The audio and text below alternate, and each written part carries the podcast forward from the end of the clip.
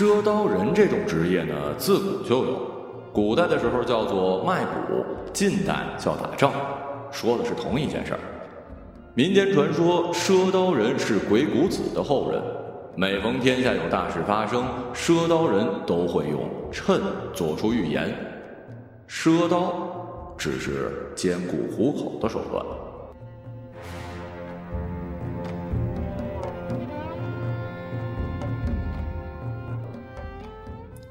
在赊刀人逐渐没落的今天，我们也只能从只字片语之中拼凑出一个模糊的形象。他，还是一厨子，名叫季祥一。三十岁以前，季祥一的人生找不到任何的书面记录。这个黑瘦冷峻的汉子，在一个名叫凤翔楼的酒楼里度过了他的而立之年，从帮工。切墩儿一步一步做到了大掌勺。三十岁以后，他的世界被狂风吹走了。娶了妻，生了子，季祥一似乎再也看不到什么生活的边界了。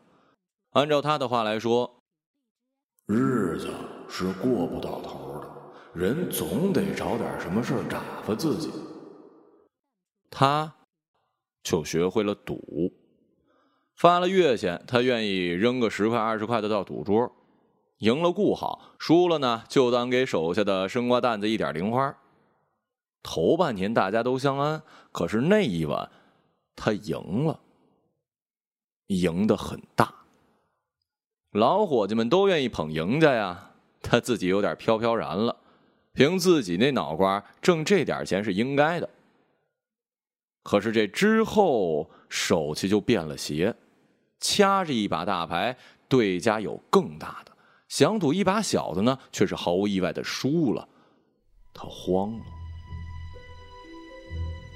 回本就走。季祥一这样琢磨着，可是不遂他的愿。几把牌过后，像是一阵风扫荡，全身的口袋都空了。灰头土脸的想往外走，可脸上挂不住啊。老老小小的目光紧紧盯着这个大掌勺，人人都憋住了笑。季祥一的脸色是由红变白呀。不能让他们讲了笑话。再来一把，像是要把身上的霉运吓走，他喊了一嗓子：“走吧，祥一，今儿不成了。”有人劝，季祥一拉下了脸儿：“瞧不起人呐？怕我输不起怎么的？”熟识的老伙计都摇头，却也不愿意散，都想看看季祥一怎么把场子找回来。最后一把，几个毛头小子，季祥一还有一个不认识的生面孔，看了牌，仨人扔了牌。一个小伙计不愿意扔，可是看着下注越来越大，悻悻的把牌扔到了桌子上。只剩下了季祥一跟那个生面孔。赌注逐渐从季祥一一个月的工资变成了一年的工资，那人忽然把牌扔下，不赌了。他说：“现在你输的一分钱都没了，穷光蛋，赖账穷横，谁有办法呀？”像是当街被人扒了裤子，季祥一更恼了。老子在凤翔楼干了十六年。这凤翔楼有一半是老子的，你去扫听扫听，这凤翔楼的招牌几斤几两？老子的。那人笑了，抿了一口茶，哼，那就赌这个凤翔楼。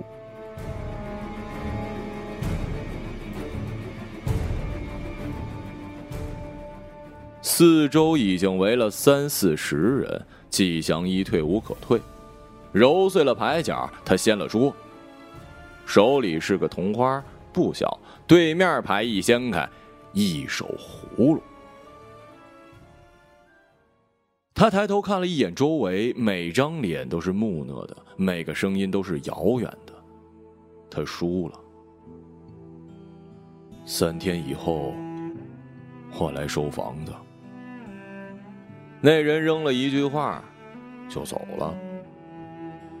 他也想走，可脚底下踩着稀泥，使不上劲儿啊。不知谁搀着他，这才走了出去。他不敢回家，在外面待了三天三夜。等他回过魂儿，想回家的时候，家里空了，老婆、孩子，连同那条小黄狗，活的、死的东西都没了。季祥一笑了。这样挺好的。扭过头，他直奔了金水桥。就在他准备往下一跃，一了百了的时候，一双大手死死的把他给摁了下来。戚祥一笑了：“这都是干什么呀？活着不让人好好活，死也不让人好好死，是吗？”扭过头，看见了一双黑的摄人的眸子。急什么？死还不是迟早的事儿啊！那人说：“那天晚上，季祥一就像是一个丢了魂的野鬼一样，跟着那人往回走。这人是谁？谁管呢？去哪儿？随便吧。好像脚底下迈着步子，脑子里就不嘈杂了，心里的疙瘩就不会拧成一个死字儿。我叫林放。”是个赊刀人。季祥一点点头。哦，赊刀人。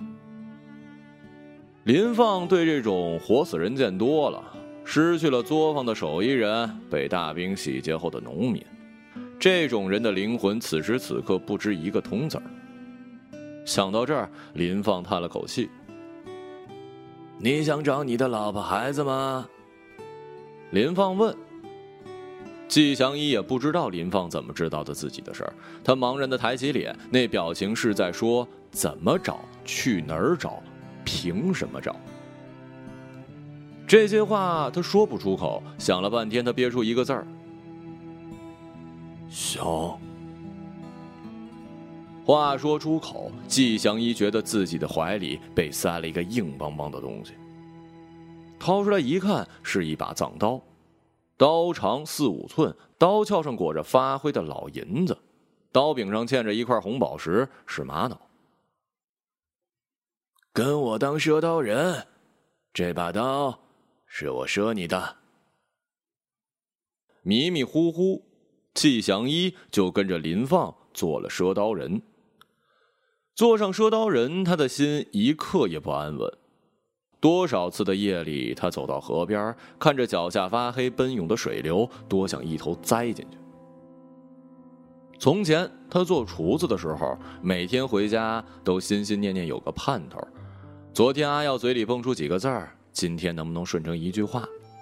前些天老婆来了月事，今天估计是走了。可是现在呢，周身一片黑漆漆的。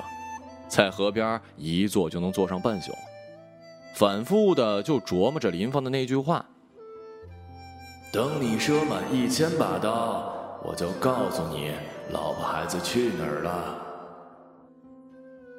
为什么是一千把，而不是五百把，也不是三百把？季祥一想不通。有太多的时候，季祥一觉得林放兴许真是鬼谷子的后人。他带季祥一去一个村子，赊出几把刀。既然是赊，那就不收钱。林放留下一个预言：哪天这村子的水车会坏，哪天那个村子会发蝗灾。两年以来，这预言从不落空。等到预言实现，两个人回来收刀的时候，利滚利已经翻了好几番了。可即便如此，村里人没有一个敢来账的。看他们的眼神都奉若神明。至于那个预言怎么就成真了呢？林放不说，季祥一也不问。他明白这谶是赊刀人能延续几千年的命脉，或许不想不问才是最好的选择。兴许季祥一命里应该做个赊刀人吧。一年期满，林放摸着半本软塌塌的羊皮纸，塞到了季祥一的手里。去吧，自己做个赊刀人。季祥一看着手里那泛了黄、缺了页的半本书，上面几个很古拙、圆润的大字：“连山易。”《易经》如果没有失传，应该有三本：《连山易》《归藏易》《周易》。这半本《连山易》足够你去做一个蛇道人了。去吧。林放摆了摆手。外面的天已经大亮，翻过一个山头，季祥一向着林放的宅子方向磕了一头，咬着牙上路了。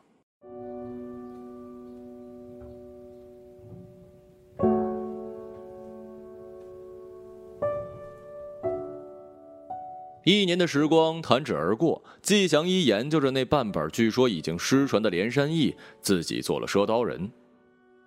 接着两年、三年，等他踏上去大兴安岭的火车的时候，他自己也有一些惊讶了。五年了，这是多少的寒暑，走了多少的地方，遭了多少的白眼。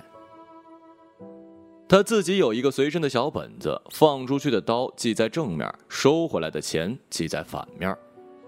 四年里，一共赊出三百二十七把刀。再用不了两个四年，他就能去找林放，知道自己老婆孩子去哪儿了。隆隆的火车上，他枕着那僵硬的铺盖卷睡着了。梦里，他在摸一个小男孩的头，他看不清男孩的长相，但他觉得那一定是自己的儿子。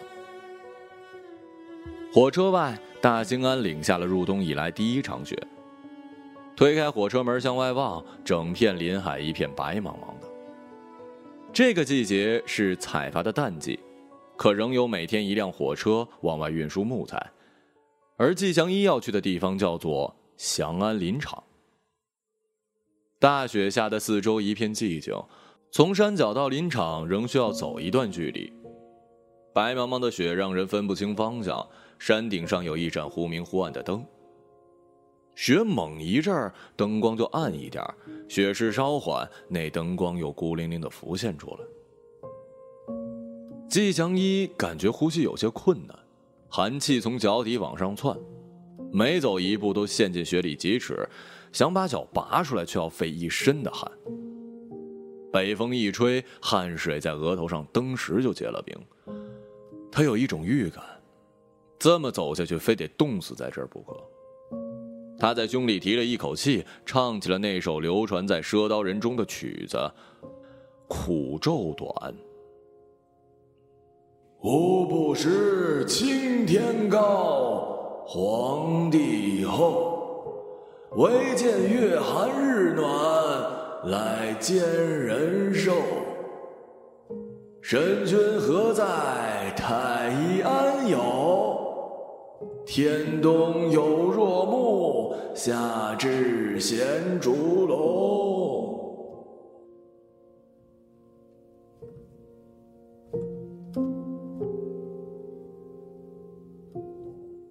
这声音飘飘忽忽，有时连他自己也听不清。可是他不能停，就这么闷头往前走，肯定是死在这场大雪里。远处的灯光闪了几下，一个人影出现在了雪幕。哎，知道知道！那人挥舞着一件白色像是帽子的东西。活过来了。季祥一这么想着，眼看那灯光越来越近，季祥一的腿有些发软。他张口想说点什么，风雪似乎堵住了他的口鼻，仰头过去，就栽了下去。再睁眼，已经是在屋子里头了。张子松现在多少钱一颗呀？季祥一醒来，第一句话就是这个。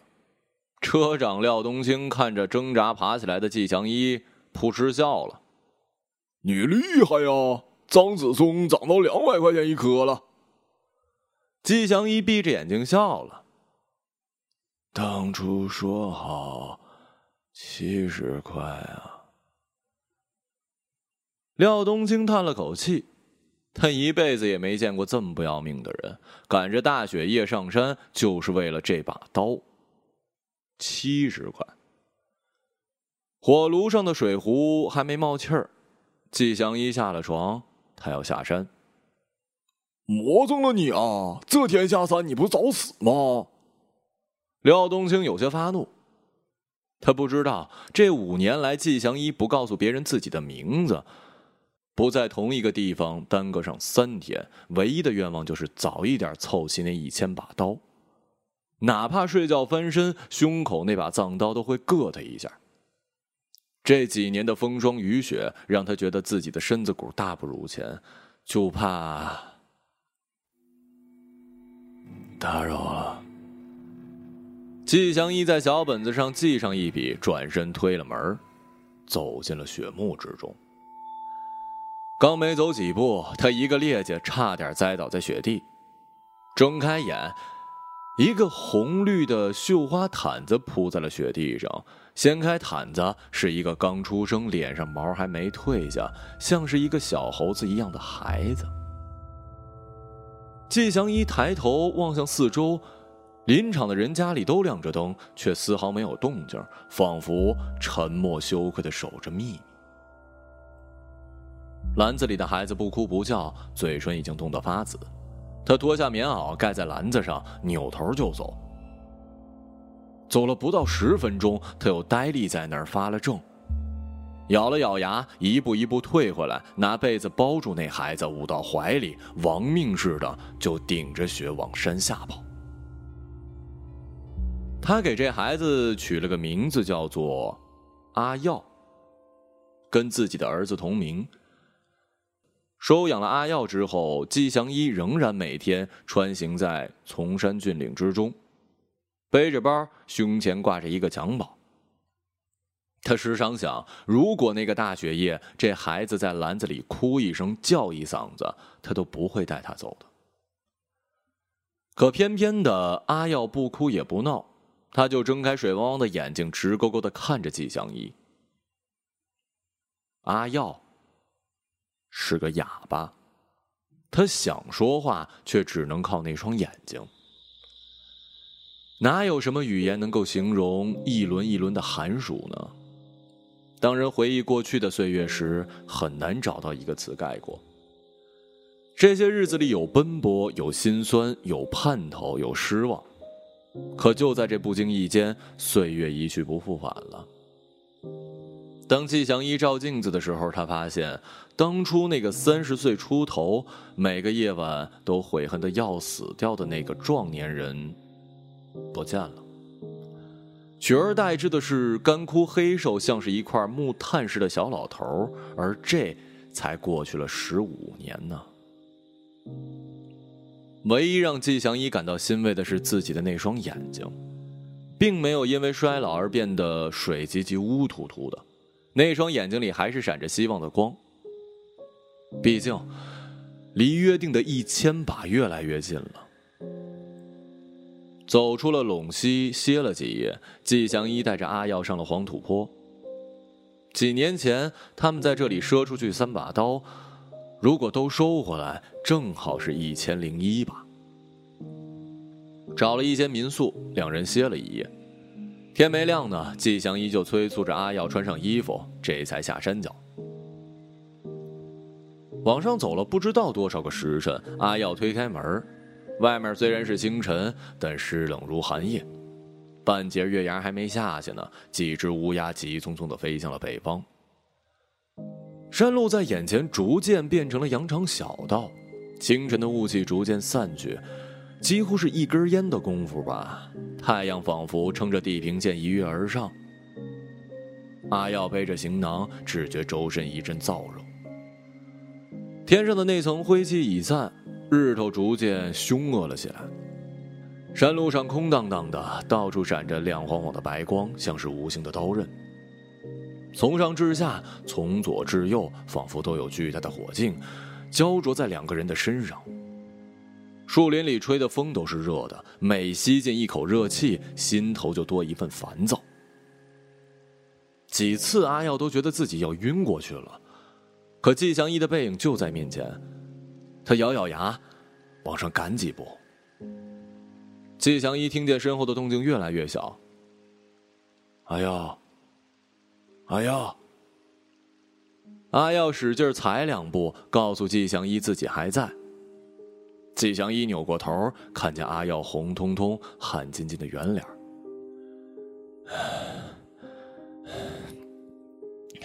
谢谢吧。季祥一像是刚回过神儿，身边是一处水塘，两个人光着上身把衣服泡了泡。季祥一点了根烟，阿耀在树荫底下低头想着自己的心事。下一站叫做渝北镇。几年前他们来过这儿，那时阿耀才九岁。季祥一吧嗒了几口烟，凑过来。渝北镇，还记得不？光听这三个字，阿耀就脸红了。上次随师傅放刀，遇见了一个泼辣的姑娘，说阿耀长得秀气，非要拦住亲一口。那姑娘也就才十一二的年纪，这一晃，又是六年了。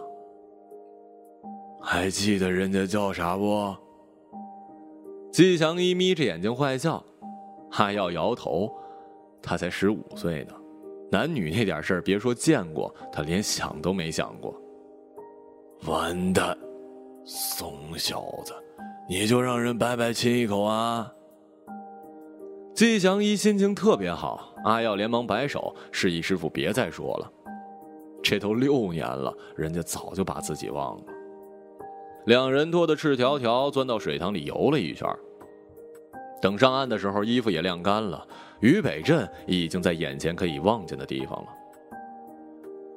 季祥一兴致高昂，又唱起了那首《苦咒短》：“无不识青天高，皇帝厚，唯见月寒日暖，来煎人肉。”神君何在？太医安有？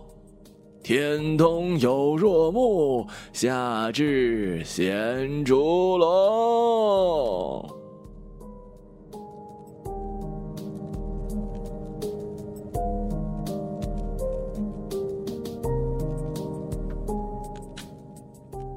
快进小镇的时候，他还掐了一点花活。他左右手各掐一把刀。刀刃撞刀背儿，刀刃撞刀背儿，发出的是脆响；刀背划刀背，像是曲子里的鼓点定音。两刀刀刃相交，声音冷冽而尖脆，直奔天上。像是心里有一个看不见的谱，单手上的两把刀，季祥一就能敲出好些个曲子呢。这活儿在赊刀人嘴里叫做震刀，这种招人的手段。在今天季祥一的手里，颇有一些自娱自乐的性质。敲敲打打，两人就进了小镇。小镇没有忘了他们。六年前，季祥一留了三把刀，外加一个秤。六年以后，这里会有地陷。至于在哪里陷、陷多大多深，季祥一没说。这六年以来，家家户户提着一颗心，生怕哪天睡着觉，床板子塌到地底下了。说刀人的话不落空，他们这么想着，等着盼着，赊刀人回来了。不到一刻钟，二人被周围围了一水泄不通，人人仰着晒着通红的脸望着季祥一。季祥一的目光在一张张面孔上扫过，想找到那三把刀的主人。阿耀的眼睛也没闲着，他在找那个姑娘。不知谁递过来一碗井水，季祥一吞了下去，凉气顺着鼻孔往外冒，他起了一身鸡皮疙瘩。不知道怎么的，那三个人一个都没出现。他的心慢慢沉下去，莫非他们死了？想抓过一个人来问，可是人群渐渐的骚动起来。头上顶的太阳依旧毒辣，季祥一许久没有张口，人们的表情由期盼转为了不耐烦。算了吧，这样的江湖骗子我见多了。人群里传来这么一嗓子，回音似的人群炸了锅。而就在大家想着要不要散的时候，季祥一感到了一丝凉风。下凉风啦！人群里有人也反应了过来，一个个人脸上的燥热之气逐渐退去。这风像是从松林那边吹来的，不疾不徐，让人心生安稳。明天我来收钱。季祥一有了底气。等人散的差不多了，季祥一想起了阿耀，找了几圈，他却看不见阿耀的影子。暮色四起，季祥一有点慌了。这小哑巴去哪儿了？无奈，季祥一找了一间村口的破庙，又折回在树皮上刻了几个字儿：“村口破庙找我。”等到月亮爬上来的时候，阿耀才回到了破庙。去哪儿了？季祥一早就烧了水，做了饭。阿耀比比划划，意思是他想找一个厕所，却七拐八拐的迷了路。哼，鬼信嘞！季祥一往火堆里扔了一块木头，俩人沉默了许久。半晌之后，季祥一开口了：“知道人家叫啥了？”阿耀仿佛获得了赦免，抓起一块木炭，在地上工工整整写了仨大字儿：“刘月兰。”季祥一讪笑了：“女人呐，哪有？”话说一半，他住了口。虽说他老婆带着儿子二十多年杳无音讯，可毕竟他错在先，自己也懂这个道理。破庙外下起了雨，滴滴答答，淅淅沥沥。天气虽然凉爽，但两个人都无心睡眠，翻了几个身折腾出一身的汗。阿耀坐起来，借着豆大的烛光，指了指季祥一的包裹，两手做了一个敲击的动作。你要学震刀？阿耀点了点头。在季祥一的心里，学会了震刀就可以做一个赊刀人了。多少次夜里，季祥一想把那半本《连山义》掏出来交给阿耀。这些年，他捧着这半本书，虽然只能懂一些皮毛，但这些自然天象他已经看得不离了。可又有多少次，他伸出来的手又缩了回去？赊刀人的路太辛苦，自己马上要赊满一千把，要去找自己的老婆孩子了，阿耀怎么办呢？他翻来覆去想的就是这件事儿。还好夜还长。伴着淅淅沥沥的雨声，季祥一敲起了那一首《良宵》。阿耀在旁边静静的听着，他的心思穿过鱼鳞、荷塘，越飘越远，在某一个安静的角落里安然入梦。天快亮时，两个人听到一声巨响，从西南方传来，外面的雨下的滂沱。不一会儿，有人披着蓑衣从破庙门跑了过来。地陷了！地陷了！阿耀揉着眼睛，季祥一站在破庙门口，清晨曦光一点一点透进破庙，照亮了墙角结了蜘蛛网的神像。远远的，阿耀望见一个人佝偻着往破庙走来，手里端着一个破碗。走近，他才发现是一老太婆。坏菩萨。老太婆见到季祥一，颤颤巍巍就要下跪。等到阿耀洗完了脸，破庙门口已经聚了一大批的人，都低着头、弯着腰，大气儿不敢出。阿耀端详每一张脸，都是一模一样的恭敬跟畏惧，他顿时觉得无聊。赊刀见人，十拿九稳。他这么想着。不知谁扔过一块小石子儿，砸在了阿耀头上。转过头，阿耀看见了一张活泼的笑脸，那是刘月兰。阿耀挑了两把短刀，昨天他跟师傅学了一首曲子，找个没人的地方，准备敲给刘月兰听。绕过人群，两人找到了一片麦地。阿耀刚准备翻出自己的乐器，刘月兰却把他给拦住了。急什么？不就是一首曲子吗？阿耀低着头，心里有点发酸，却又不能说话，自己跟自己较着劲儿。看你那傻样！刘月兰拍了一下他的脑袋，笑了笑。阿耀摸了摸后脑勺，也笑了。把眼睛闭上。刘月兰对阿耀说：“阿耀手足无措，可随即一只柔软的手遮住了自己的眼睛。阿耀第一次尝到了女孩嘴唇的滋味那滋味可真是不坏。”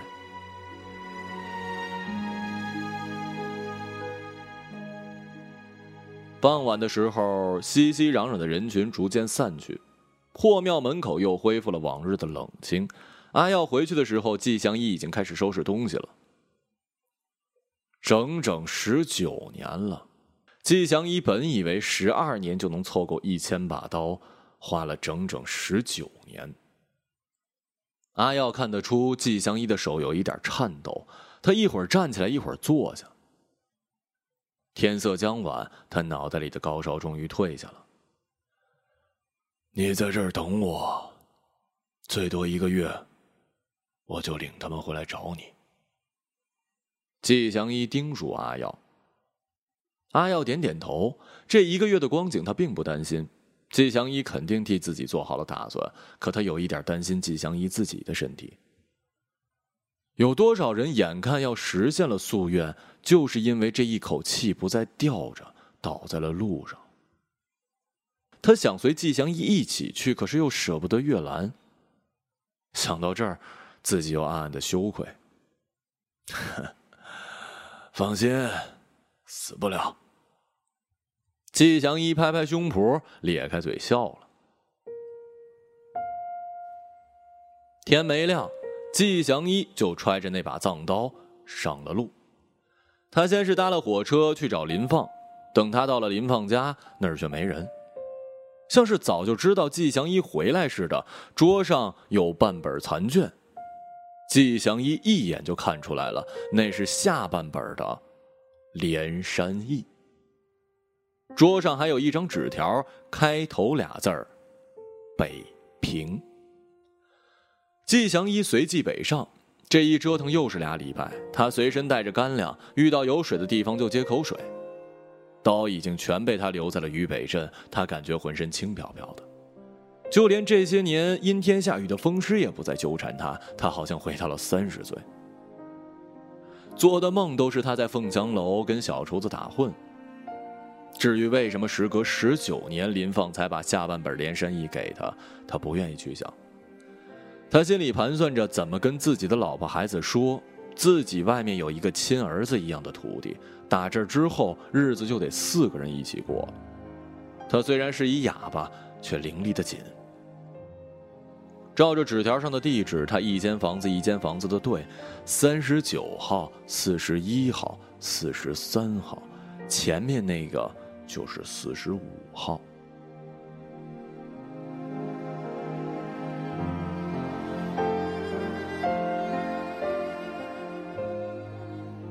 他站在门口，把衣服的下摆抻了抻，觉得自己的心在砰砰跳。他有点渴，却顾不上喝水，左手推着右手敲了敲门，没人开。他又敲了敲，忐忑的几乎要晕厥。吱嘎一声，门开了。屋子里的潮气涌向季祥一，开门的是一个十二三的小伙子，戒备的看着季祥一：“你找谁啊？”季祥一顺着打开的门往屋子里望，里面传来一个女人的声音：“谁呀，阿华？”季祥一怔怔的往屋子里走，那条黄狗突然窜了出来。那已经是一条老狗了，叫了两声，像是认出了季祥一，就不叫了。屋子里的女人像是察觉到了异动，从厨房出来，两个人四目相对，都愣了。屋子里已经有了别人的气息，他的老婆早就嫁给了别的男人，大儿子去当了兵，墙上的相框是四口人的合影，门口的小孩子愣愣的看着他这个远道而来的陌生人。屋子里昏暗的像是黄昏一样，门口那条走廊在他的眼里被抻得很长很长，长的他走不进屋，往回退，退不到外面，就这么愣愣的站着，十九年了，像是做梦。脚底下轻飘飘的，他不知道自己怎么走出屋去的。外面是一艳阳天，这世界在他的眼前已经变换了。那条老狗追了出来，对他玩命的摇尾巴，要跟他走。那是我的狗。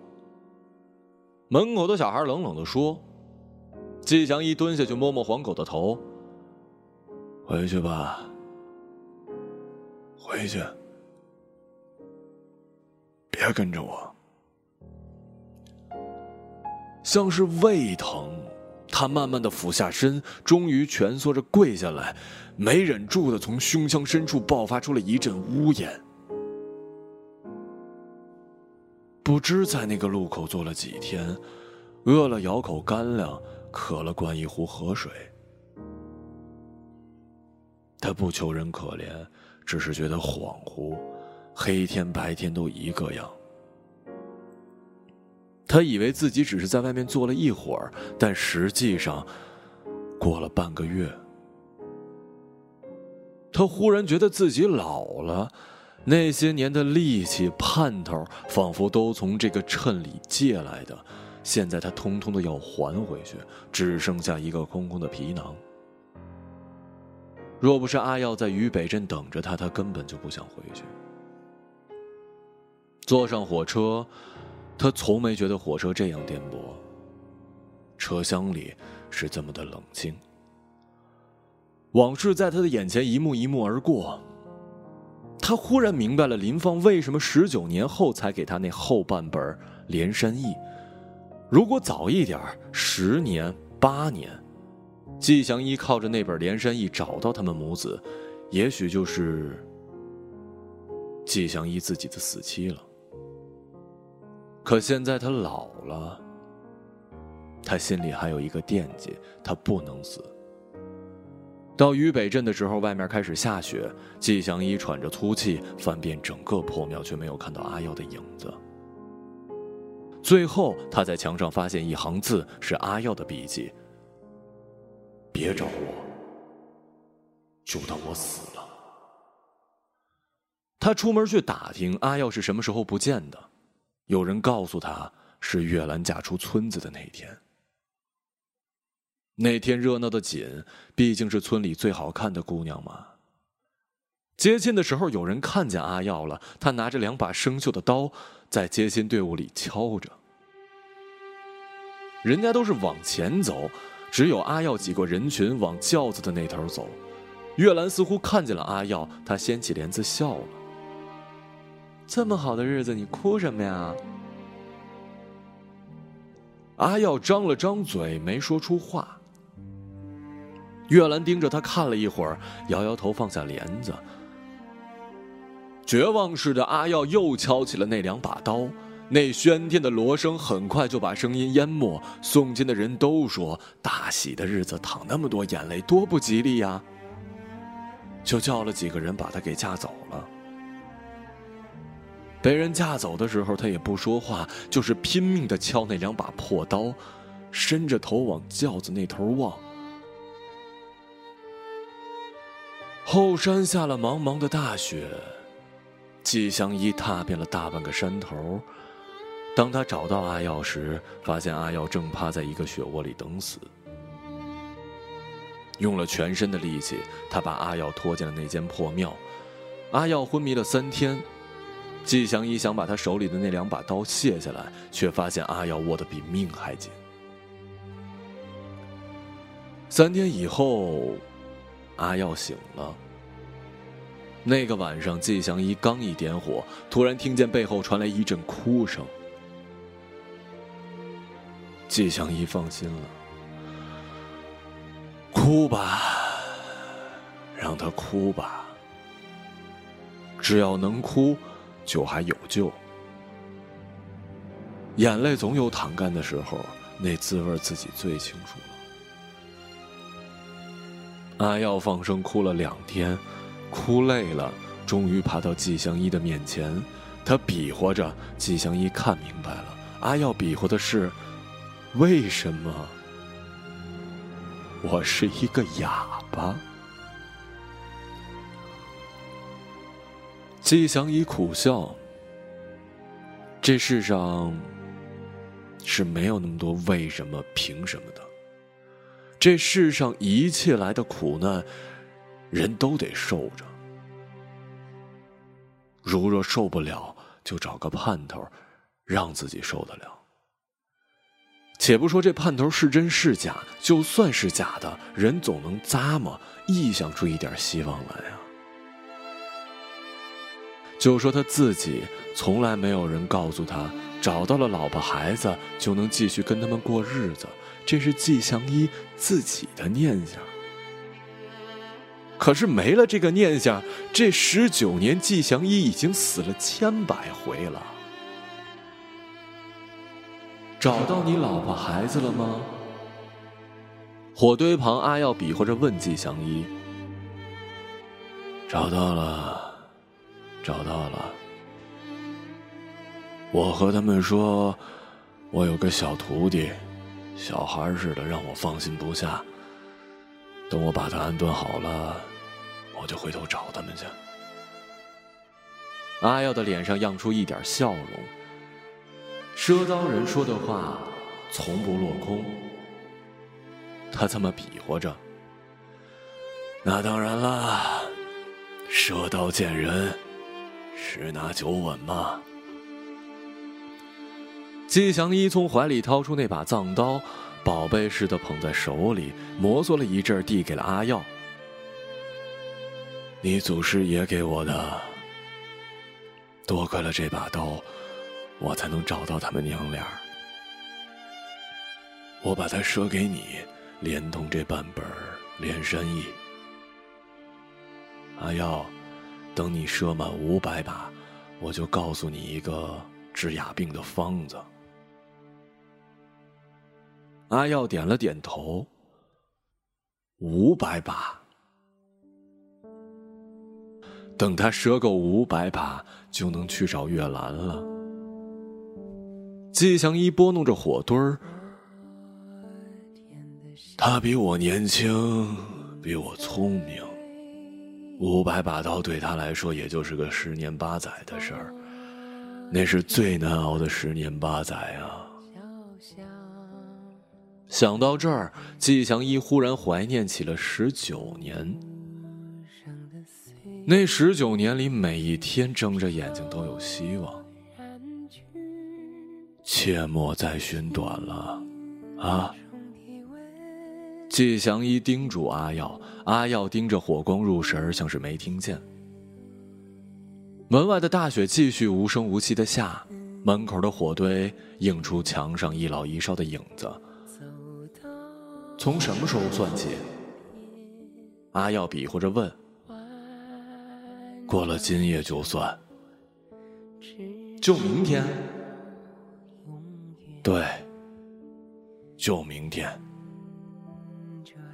破庙外面雪势渐缓，月亮偶尔在浓云里露出一下头，在雪地上洒下一片清辉。伴随着远处零星的犬吠，整个破庙又响起了清脆的金属敲击声，叮叮咚咚的，把整个村子带入了梦乡。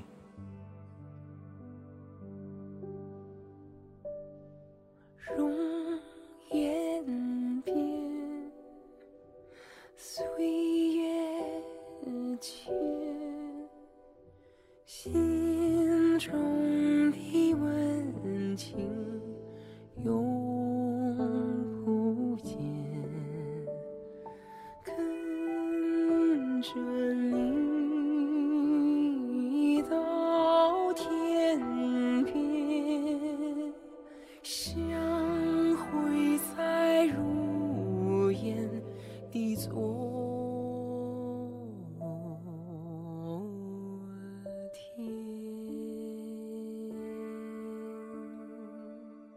一个朗读者，马晓成。